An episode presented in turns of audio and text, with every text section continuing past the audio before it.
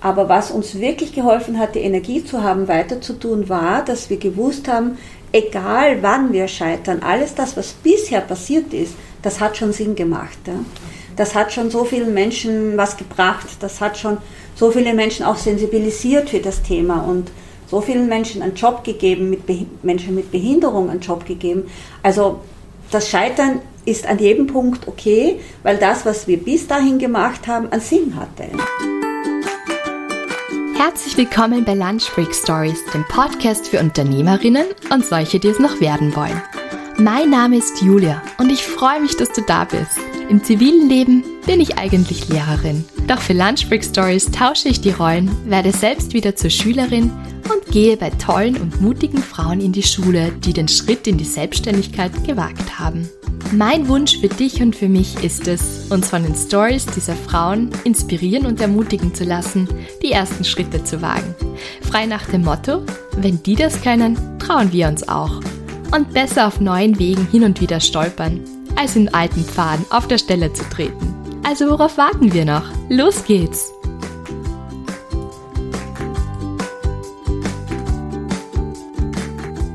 Herzlich willkommen zu einer neuen Folge von Lunch Break Stories.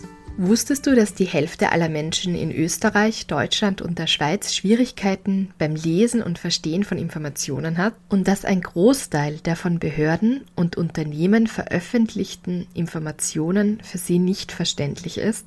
Und genau hier setzt die Gründerin meines heutigen Interviews an. Walburger Fröhlich. Sie hat im Jahr 2001 gemeinsam mit Thomas Cantussi ein Unternehmen gegründet, das sich auf leicht verständliche Sprache und Barrierefreiheit spezialisiert hat, und zwar Capito.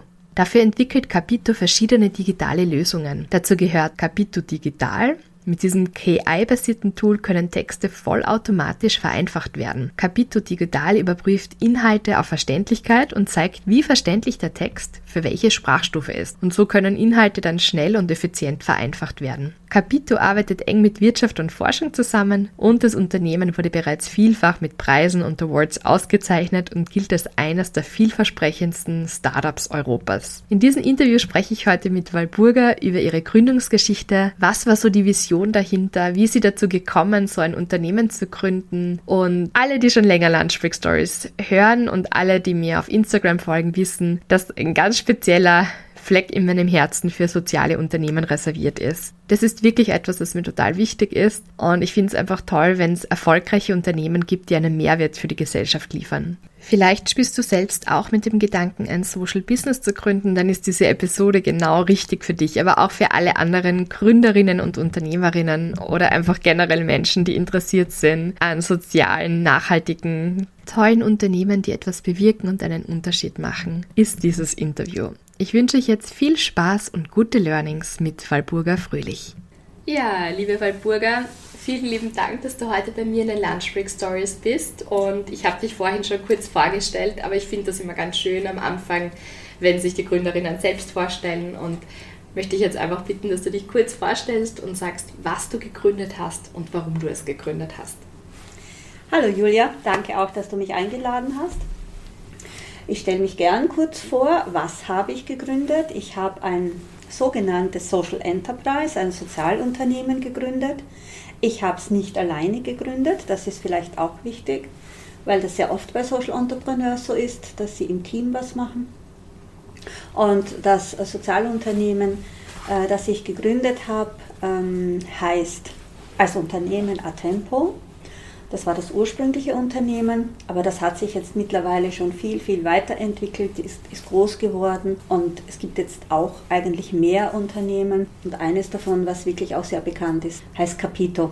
Und ich glaube, Capito zeigt auch ganz schön meine Motivation, weil also Capito das verstehst du? Das heißt, ja, ich habe es verstanden. verstanden ja. Genau, genau. Und dieses Thema Verstehen ich habe es auch erst viel später verstanden, aber dieses Thema Verstehen, das hat mich eigentlich von meiner Kindheit an begleitet. Weißt du, ich bin, ich bin geboren worden in eine Familie hinein, wo es wenig Geld gab. Eine kleine, kleinbäuerliche Familie in einer steirischen Grenzregion. Wir waren wirklich so im hintersten Winkel, im hintersten Tal. Und dort, wo ich aufgewachsen bin, da gab es nichts. Also wir hatten nicht einmal einen Fernseher. Äh, kein Kindergarten. Also ich bin einfach aufgewachsen in einer Natur, viele Tiere, alles idyllisch. Ja? Aber als ich in die Schule kam, habe ich am Anfang kein einziges Wort der Lehrerin verstanden. Weil der Dialekt, der in meiner Familie und in meiner Region gesprochen wurde, das war eigentlich kein Deutsch mehr. Und äh, ich habe Schriftdeutsch nicht verstanden. Ja? Und das war meine erste Erfahrung, ich verstehe nichts, was da passiert. Und auch ein bisschen diese Ohnmachtserfahrung, die du dann hast, wenn du nichts verstehst. Aber ich hatte ja liebevolle Eltern, die haben an mich geglaubt, die haben mich gefördert. In der Schule wurde ich gefördert, habe es dann schnell gelernt und ich habe dann halt äh, eine schöne Schulkarriere hingelegt und das vergessen, dieses Thema nicht verstehen. Und als ich 17 war, habe ich überlegt, okay, ich, wenn ich weiter Schule gehen will, muss ich ein bisschen Geld verdienen in den Ferien. Zu Hause ist nicht so viel Geld. Und dann bin ich in die Schweiz gegangen, weil das hat geheißen, in der Schweiz verdienst du viel Geld. Und habe dort in einem riesengroßen Behindertenheim angefangen zu arbeiten. Und da bin ich plötzlich wieder auf Menschen gestoßen, die das Thema verstehen haben als Problem. Weil jetzt habe ich gemerkt, okay, diese Menschen sind auch irgendwie aufgewachsen, irgendwo hineingeboren worden, aber deren Leben ist ganz anders verlaufen als mein Leben. Mhm. Weil ein kleiner Unterschied da war zwischen mir und diesen Menschen, vielleicht einfach ein Chromosom mehr oder ein bisschen zu wenig Sauerstoff bei der Geburt und plötzlich hat das bedeutet, dass diese Menschen ihr Leben gar nicht selbst gestalten können.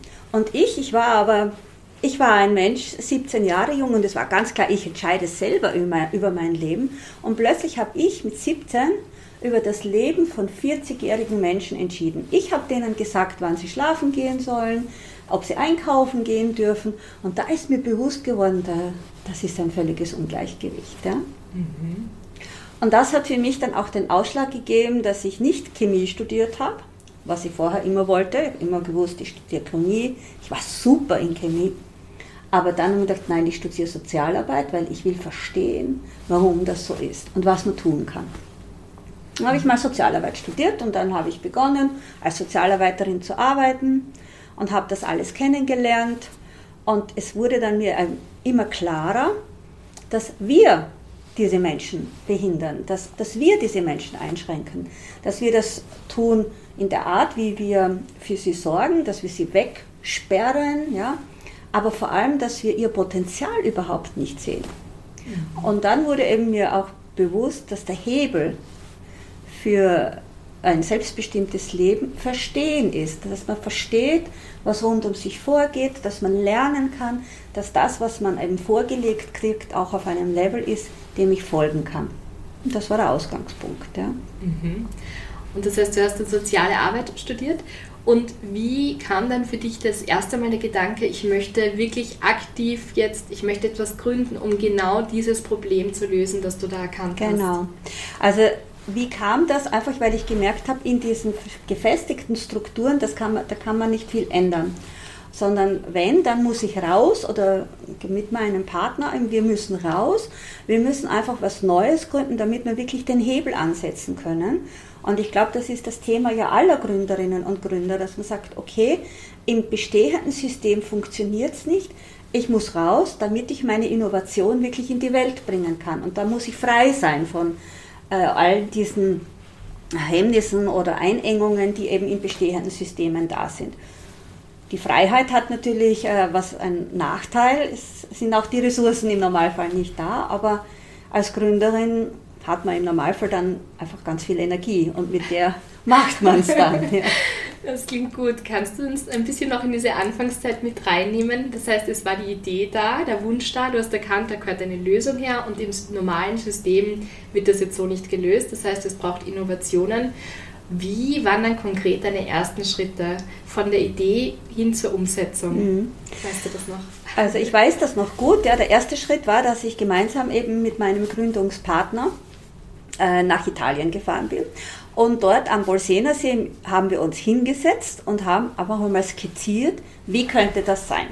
Das heißt, wir haben versucht, also wir haben uns rausgenommen, haben uns dort äh, mit einem Campingbus immer durch die Gegend und haben geradelt, gewandert, geredet und dann eben gesagt, okay, jetzt sind wir reif und sind dort, ich weiß das noch gut, an dieser Kaimauer gesessen und haben überlegt, wie muss das, wie kann das funktionieren, was wollen wir tun. Und dort auch an dem See haben wir den Namen gefunden, im italienischen See und gesagt, es heißt Capito, was wir da machen, weil es geht eben ums Verstehen. Und dann war natürlich der nächste Schritt, okay, ähm, wie starten wir das und ähm, wo kriegen wir ein Geld her, also damit wir überhaupt einmal anfangen können, weil man muss auch von was leben. Und äh, da hatten wir aber ein Glück, weil es hat sich dann relativ schnell ergeben, so zwei, drei Monate später, dass es in Österreich eine Innovationsförderung gab für Projekte, die eben das Leben von Menschen mit Behinderungen verändern können. Und dort haben wir unsere Ideen eingereicht. Und da sind wir auch erfolgreich gewesen und da hatten wir wirklich ein Glück, weil wir konnten ähm, zwei Jahre lang uns entwickeln. Wir konnten das, die Methode entwickeln, das Produkt entwickeln, relativ gut finanziell gesichert und einfach auch schauen, wie kann es funktionieren, bevor wir so, so richtig auf den Markt raus mussten. Das war einfach ein Glück, dass es die Förderung auch gab. Ja. Mhm. Und wir haben eben zuerst gedacht, wir machen was Kleines, Feines. Also das wird, also unser Bild war, wir machen so ein Unternehmen, so höchstens mit zehn Mitarbeitenden und machen eben das äh, viel in Consulting und so. Und das, dann hat uns aber die Entwicklung völlig überrollt. Also wir waren, nach drei Jahren waren wir 60 Leute und das war einfach viel zu viel eigentlich, ja. Und wir hatten auch gleich eine Filiale in Wien und also es war unser erstes Desaster und also es ist, es ist einfach ganz, ganz schnell gewachsen und, und ein bisschen auch uns über den Kopf gewachsen. Und da haben wir wirklich auch viele Jahre gebraucht, uns zu konsolidieren, weil wenn du mal 60 Mitarbeitende hast, da rauscht es ja. am Gehaltszettel. Also da rauscht es jedes Monat. Ja? Und das Geld musst du erstmal reinbringen, dass du so viele Leute dann auch monatlichen Gehaltszahlungen leisten kannst. Und da habe ich viele Nächte schlecht geschlafen. Ja, das denke ich mir. Hast du Tipps für jemanden, dem es vielleicht gerade ähnlich geht und der vielleicht auch ein kleines, feines Business starten wollte und auf einmal merkt, ui, das geht jetzt alles viel, viel schneller und das wächst mir fast ein bisschen über den Kopf mhm. und ich mhm. komme mit dem Tempo nicht mit. Ähm, was hat dir damals geholfen? Ähm, was hat mir geholfen? Also ich glaube, dass es ganz, ganz wichtig ist, dass man in einer solchen Situation nicht alleine ist. Also was uns da wirklich oft geholfen hat, dass wir zu zweit waren und dass wir auch immer sagen konnten, okay, ähm, es kann jederzeit scheitern. Also es kann jetzt jederzeit passieren, dass wir es nicht schaffen. Aber was uns wirklich geholfen hat, die Energie zu haben, weiterzutun, war, dass wir gewusst haben, egal wann wir scheitern, alles das, was bisher passiert ist, das hat schon Sinn gemacht. Ja? Das hat schon so vielen Menschen was gebracht. Das hat schon so viele Menschen auch sensibilisiert für das Thema und so vielen Menschen einen Job gegeben, mit Menschen mit Behinderung einen Job gegeben. Also das Scheitern ist an jedem Punkt okay, weil das, was wir bis dahin gemacht haben, einen Sinn hatte. Mhm. Das ist schön, so dieses Purpose-Driven, was sich da durchzieht und was dann auch wirklich die größte Motivation auch darstellt. Was würdest du sagen, sind generell Chancen, aber auch Risiken für Social Entrepreneure? Also ich meine, die großen Chancen für Social Entrepreneure sind, dass im Normalfall der, der Purpose, das hast du schon gesagt, das ist etwas Attraktives und immer mehr Menschen äh, verstehen einfach auch, dass es wichtig ist, dass es etwas Sinn macht, was ich tue, dass es für die Menschen einfach auch wichtig ist. Und als äh, Purpose-Driven Enterprise hast du einfach eine Story, mit der du andere Menschen begeistern kannst. Das ist einfach ein Unterschied, ob ich ja, ich, ich will nichts äh, schlecht machen, aber äh, wenn ich Schraubenschlüssel mache, das ist auch wichtig, das ist absolut wichtig. Und jeder Gründer eines Unternehmens, das super Schraubenschlüssel produziert, ähm, hat sicher auch eine Story, aber es ist viel schwieriger, ja, ähm, andere Menschen dafür zu begeistern. Ja. Also das ist die Riesenchance, die wir als Social Entrepreneurs haben, dass wir einen Purpose haben, mit dem wir andere Menschen begeistern können und das Risiko ist natürlich, dass es viel schwieriger ist, daraus ein Businessmodell zu machen. Das verlangt viel Hirnschmalz oft und manchmal auch sozusagen Umwege, bis man ein Businessmodell entwickelt hat, von dem man dann auch wirklich nachhaltig leben kann und das auch dazu dienen kann, dass das Produkt gut weiterentwickelt wird und dass man vielleicht sogar skalieren kann. Danke. Hast du da Tipps, wie man das eben machen kann? Ich weiß, das ist schwierig, das zu verallgemeinern, aber hast du Tipps, wie man eben ähm, daraus auch ein Modell entwickeln kann, das zukunftsträchtig ist, wo man eben auch dann den Gehaltscheck seiner Mitarbeiterinnen und Mitarbeiter bezahlen kann. Und eben ja, der große Unterschied zwischen einer NGO und der Social Enterprise ist, es muss natürlich wirtschaftlich sein. Gibt es da irgendwelche Tipps allgemein, wo du sagen kannst, auf das sollte man schauen, wenn man ein Social Business gründen möchte? Ja, also ich glaube, der wichtigste Tipp ist reden, reden, reden und zuhören, zuhören, zuhören. Also ähm, wenn ich, was auch immer mein Purpose ist, was auch immer mein Ziel ist, dann habe ich hier Stakeholder und es gibt ein Ökosystem dazu. Und es ist einfach, glaube ich, das Wichtigste, dass ich mit allen Stakeholdern in diesem Ökosystem spreche und dass ich allen zuhöre und ganz speziell denen, also von denen ich mal im ersten Moment glaube, das könnten meine Kundinnen und Kunden sein, das könnten die sein, die vielleicht auch bereit sind, etwas zu bezahlen, für die ich was habe, ähm, dann geht es eben genauso darum wie bei jedem anderen Business, den Kundinnen und Kunden zuzuhören, zu schauen, was, ähm, was ist denn aus Sicht eines Kunden dann wirklich die Lösung des Problems. Das kann manchmal was anderes sein, was, was ich geglaubt habe. Ja? Und das geht ja vielen so, also dass man eigentlich erst in der Beziehung mit den Kunden, in der Beziehung mit meinen Zielgruppen verstehen lerne, ähm, wie mein Produkt funktioniert. Und ich denke, dass es ganz, ganz wichtig ist für ein Social Business, dass ich meine Wirkungskette verstehe, dass ich einfach wirklich selber ähm, weiß, warum tue ich das, ähm, woran erkenne ich, ob es wirkt und äh, wie kann ich es auch analysieren, wie kann ich es auch messen. Weil dann kann ich äh, dann kann ich es erzählen und dann gibt es im Normalfall auch jemand, der sagt, okay, das ist ein Wert, für den ich einen Gegenwert zu zahlen bereit bin. Und ich glaube, es ist ganz wichtig, dass man als Social Entrepreneur sich nicht zu hoch stellt, also nicht glaubt, ich rette die Welt. Niemand von uns rettet die Welt. Niemand. Alles, jeder von uns kann ein Tropfen machen. Drop in the Water. Aber eben ein Drop in the Water macht Ringe. Das ist das, was wir schaffen können. Wir können nicht das ganze Meer auf die andere Seite bewegen. Ja, das können wir nicht. Aber wenn ich genau weiß, was mein Tropfen ist und wo er seine Ringe macht, dann kann ich äh, daraus auch ein, ein Geschäftsmodell machen. Solange ich es nicht genau weiß, dass mein Rat, ja, also bevor ich das nicht genau weiß, werde ich auch kein Business daraus machen können. Mhm. Das heißt, man muss ganz klar wissen, was möchte man und warum möchte man das. Genau. Und wer ist meine Zielgruppe. Das ja, und auch wirklich auch kritisch hinschauen, sein eigenes Produkt, seine eigene Vision, seine eigene Idee kritisch anschauen. Also ich, ich weiß von uns, wir haben viele, viele Jahre gebraucht, bis wir verstanden haben, was genau wir eigentlich machen wollen und was genau wir eigentlich tun sollen, damit wir wirklich zu einer Veränderung führen und wer genau eigentlich unser Kunde ist und mit wem genau wir eigentlich kommunizieren müssen. Mhm. Ja, vielen Dank, das klingt total spannend. Ich habe gelesen, dass allein 3% aller Kosten des heimischen Gesundheitssystems, also das sind aktuell rund eine Milliarde Euro laut meiner Quelle pro Jahr, beruhen auf unverständlichen Informationen in Bezug auf Medikamente, Therapien und so weiter und könnten eingespart werden. Und genau da kommt ihr ja auch ins Spiel. Das heißt, wie habt ihr dann erkannt, äh, wer sind dann sozusagen unsere Kunden? Also wir, ihr wusstet, wir wollen Menschen mit Behinderung helfen, damit sie besser verstehen, damit Informationen verständlicher gemacht werden. Und wie ist euch dann bewusst geworden, eben äh, unsere Kunden sind dann aber eigentlich, weiß ich nicht, das österreichische Gesundheitssystem oder ich weiß nicht, wer dann eure Kunden sind. Wie war das dann bei euch? Ich muss ehrlich zugeben, wir haben es gar nicht erkannt. Es haben die Kunden erkannt. Also wir haben ja die, in der ersten Zeit wirklich uns nur darauf konzentriert gehabt, dass ähm, benachteiligte Menschen, vor allem Menschen mit, mit Behinderung, mit Lernschwierigkeiten, aber auch mit Migrationshintergrund, nicht deutscher Erstsprache, dass die eben Zugang haben. Also wir waren sehr getrieben von diesen Menschenrechten, Teilhabe und diesem Thema und haben da eben gefeilt an unserer Methode und geschaut, also dass wir das wirklich gut hinkriegen, dass das super funktioniert. Und dann sind äh, Unternehmen an uns herangetreten und haben gesagt, wir haben das gesehen, was ihr, ihr da macht.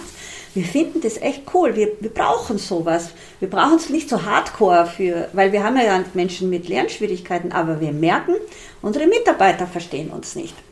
Und wir merken, das macht Kosten, das macht Ärger, das, äh, die machen dann Blödsinn. Ja? Also die halten sich nicht an die Regeln.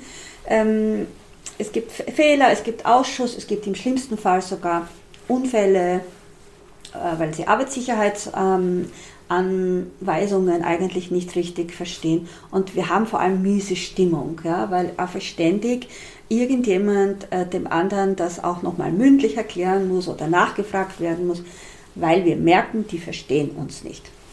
Und könnt ihr uns nicht helfen?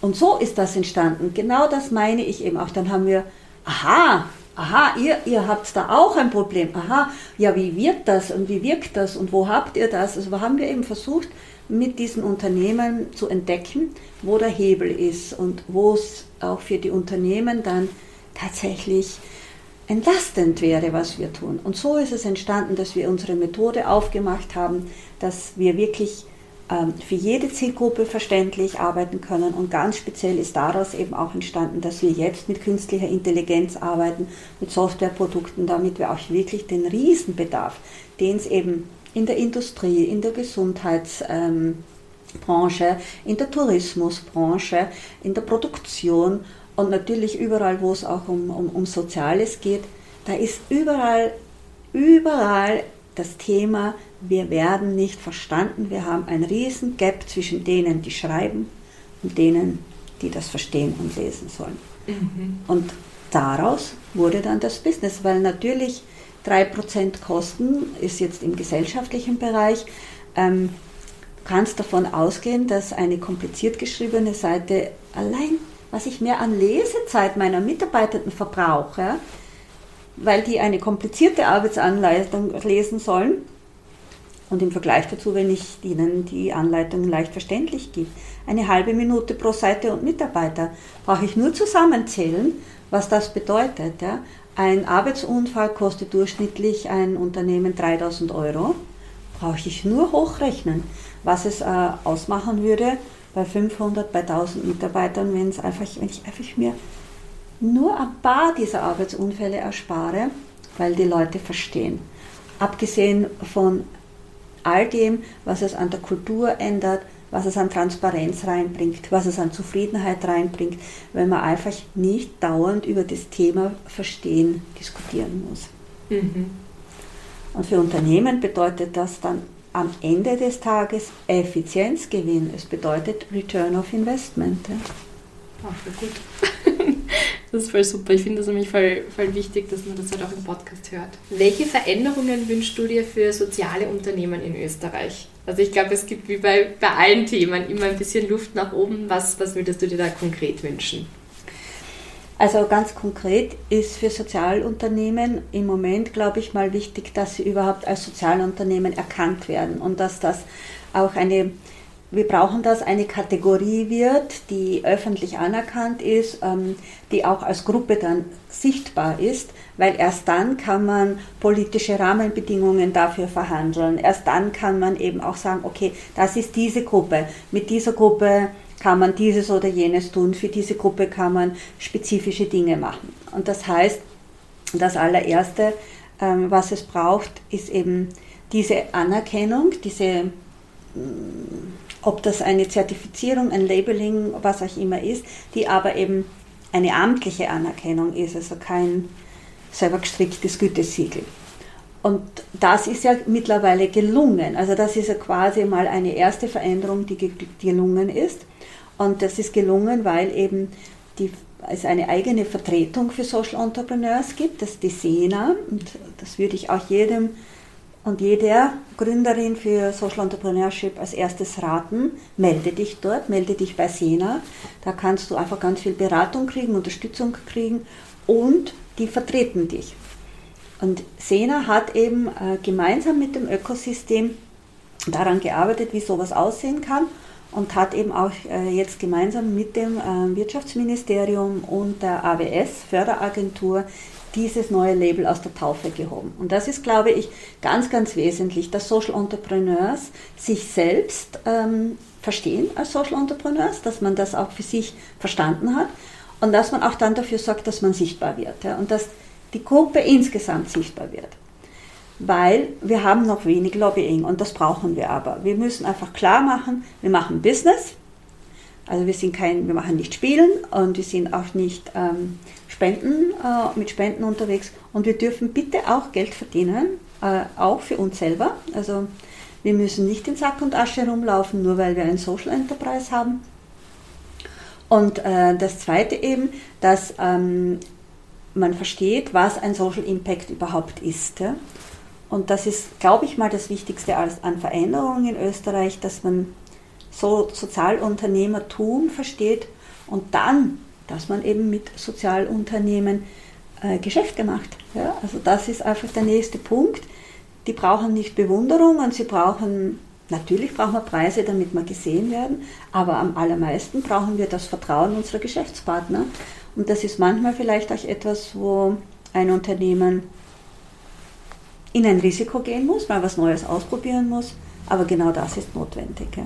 Und ich wünsche mir, dass äh, jedes Unternehmen, wenn es sich seine Lieferantenkette anschaut, einfach einmal dorthin schaut und sagt, okay, was kaufe ich denn so alles ein und was brauche ich so alles? Und gibt es da nicht vielleicht auch ein Sozialunternehmen, ein Social Entrepreneur, der oder die hier eine gute Leistung für mich erbringen könnte? Könnte ich da nicht vielleicht mal was ändern? Tut sich auch gut dann im eigenen Nachhaltigkeitsbericht. Sehr gut. Super. Waldburger, hast du noch ganz allgemein Tipps für Gründerinnen oder für Frauen, die jetzt gerade in der Gründungsphase sind, ganz allgemein, was dir vielleicht geholfen hat in deiner Gründungsphase? Ich glaube, dass es ganz, ganz wichtig ist, sich zu vernetzen, als, auch als Gründerin. Auf keinen Fall versuchen, als Lonely Hero durch die Welt zu laufen. Und es gibt mittlerweile wirklich tolle, tolle Ökosysteme und tolle Vernetzungsplattformen also es gibt eben auch Hubs. Es gibt zum Beispiel in der Steiermark den äh, Social Business Club und Hub. Es gibt fast in jedem Bundesland in Österreich Anlaufstellen. Ganz egal, ob ich jetzt ein Social Business gründen will oder ein normales Business gründen will. Wichtig ist, sich zu vernetzen. Das ist, glaube ich, aller, aller erste Priorität. Nicht allein sein. Und das Zweite als Tipp ist aus meiner Sicht, ähm, mit möglichst vielen Menschen über die eigene Idee reden mhm. und zuhören, was die sagen, weil dann wird sie immer besser. Das finde ich ganz wichtig, dass du das jetzt sagst, aber ich weiß, dass viele Gründerinnen und Gründer da Angst haben, dass die dann kopiert werden ja. und aus Angst davor zurückhalten und viel zu spät auf den Markt kommen mit ihrem Produkt und also auf den Markt gehen mit ihrem Produkt und dann ja. Genau. Das ist, ist eine bekannte Angst. Man glaubt, wenn ich meine Idee anderen erzähle, werden die sie sofort kopieren. Ähm,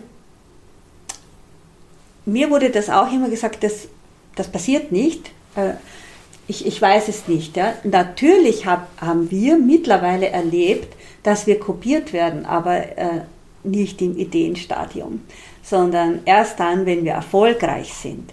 Die Kopisten kommen dann, wenn man erfolgreich ist und dann gibt es eben zum First Mover dann die, die hinten dran sich hängen. Und das ist eigentlich erst die kritische Phase, weil ähm, wenn du den ersten Erfolg hast, du brauchst du eigentlich auch andere, die das gleiche machen, weil sonst äh, ist da kein Markt. Also, wenn du immer die Einzige bist, die das tut, dann ist da kein Markt. Ja? Also dass andere dich kopieren, dass es einen Wettbewerb gibt, ist der schönste Beweis dafür, hier ist ein Markt. Und das Risiko ist, dass ich als First Mover aber mich so verausgabt habe, diesen Markt zu entwickeln und äh, das alles eben zu, in, in, die Wege zu bringen, dass einfach die, die hinter mir dann anfangen, äh, auf der Autobahn an mir vorbeifahren.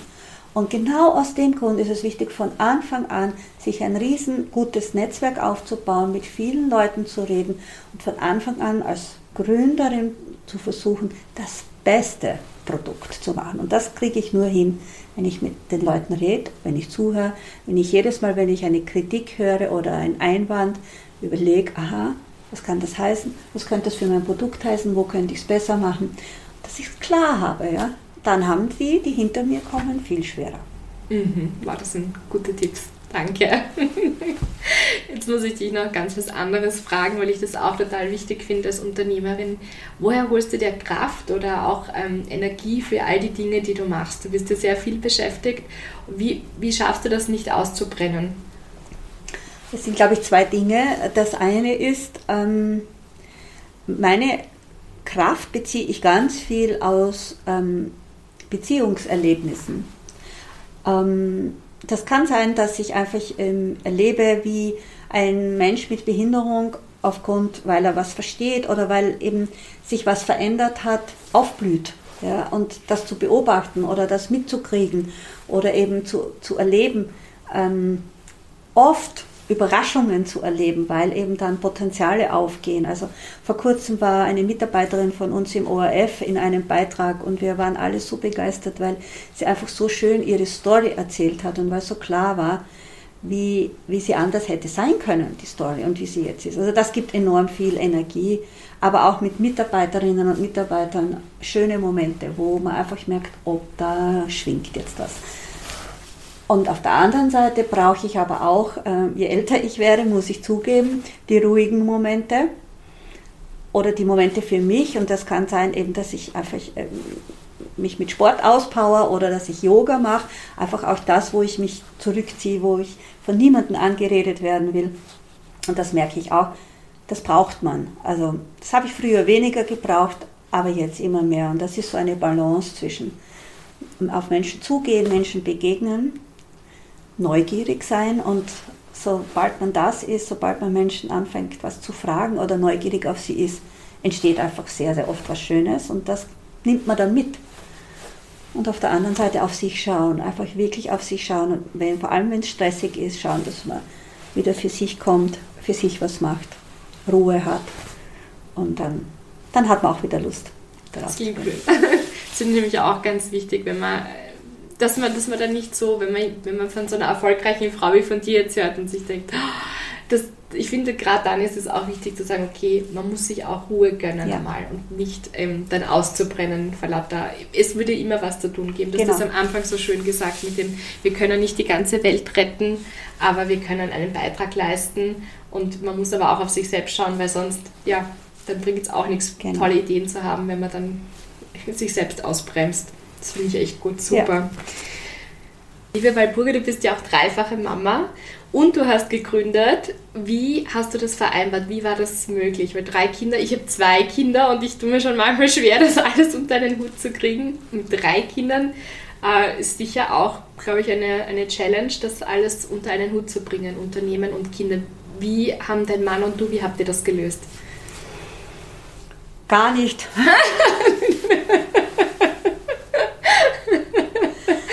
Also, weißt du, ich denke, ähm,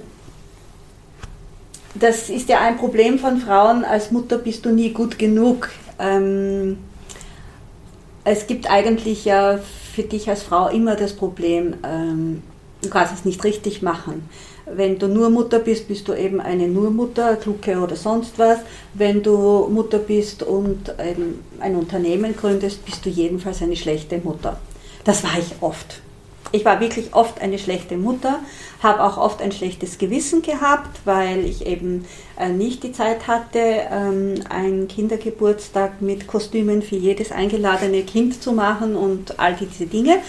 Und, ähm, auf der, und eben oft am Abend dann noch lange gearbeitet habe oder mich halt die Arbeit äh, gefesselt hat. Andererseits, äh, meine Kinder haben, das war für sie normal, ja, sie haben ja nichts anderes gekannt. Nein, das stimmt nicht. Sie haben auch andere Mütter gekannt. Sie haben sich nie beschwert.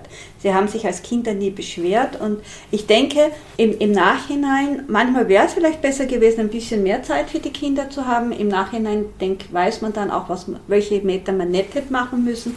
Aber das ist so. Und ich glaube, es ist ganz egal, welches Leben du führst, wenn du dann zurückschaust, im Nachhinein siehst du, wo, wo du vielleicht was besser hättest machen können. Und ich habe, ich sage meinen Kindern oft, okay, äh, liebe Kinder, ich habe sicher viel falsch gemacht, aber ich habe gespart, also ihr könnt ein paar Therapiestunden kann ich euch zahlen. also das ist der Tipp, das habe ich auch schon öfters gehört, dass man schon ein bisschen Geld zur Seite legt, um dann ein bisschen für Therapiestunden zahlen zu können. Ja.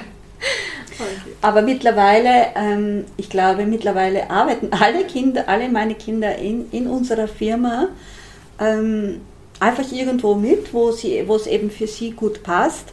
Und ich habe schon das Gefühl, dass sie das schätzen. Ja, dass sie das schätzen, was wir tun und dass sie das gut finden und dass sie vielleicht auch für sich sagen, okay, manchmal habe ich auf was verzichtet müssen, verzichten müssen, aber es hat einen Sinn. Ja, es ist, es ist ja was Gutes rausgekommen dabei. Das stimmt und das fällt sich ja bei dir nochmal leichter mit dem sozialen Unternehmen, als wenn es jetzt nur um maximalen Gewinn gegangen ja. wäre, denke ich mir. Ja. Und auch Social Impact. Ja, also für meine Kinder macht das sicher einen Unterschied. Ähm, ja. Danke.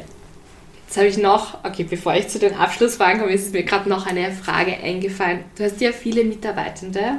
Wie, was ist dir als Führungskraft wichtig, deinen Mitarbeiterinnen und Mitarbeitern mit auf den Weg zu geben und was ist so dein, dein Führungsstil auch? Oder wie würdest du dich selbst beschreiben? Ich muss ehrlich sagen, im Moment bin ich sogar ein bisschen verunsichert über meinen Führungsstil. Ähm, das verändert sich immer wieder. Ich glaube, als Führungskraft musst du dich selbst auch wirklich immer wieder hinterfragen, weil Führung, auch, Führung ist nicht einfach, was ich mache. Führung ist etwas, was, was gemeinsam entsteht. Also mit, wenn ich führe, muss es ja auch Menschen geben, die gerne von mir geführt werden wollen. Und das ist nicht immer einfach. Und ich denke, all das, was mir wichtig ist, absolut wichtig ist, äh, gegenüber meinen Mitarbeitenden und von ihnen zu mir, ist der Respekt, ist der Respekt vor der Würde des anderen Menschen. Und zum Beispiel ist, und das ist was Schwieriges, weil äh, in dem Moment, wo es Stress gibt, wo irgendwo ein, eine Krise ist, wo irgendwo einfach ähm, viel zu tun ist, ähm, wird man kürzer angebunden, wird man einfach ähm, ungeduldiger und so weiter und hat nicht mehr die Sensibilität zu spüren, oh, jetzt äh, stehe ich eigentlich schon auf den Zehen äh, meines Gegenübers. Und das ist zum Beispiel etwas, was, was ich einfach immer wieder merke, das fordert mich. Das fordert mich auch in Stresszeiten, diese Ruhe zu bewahren.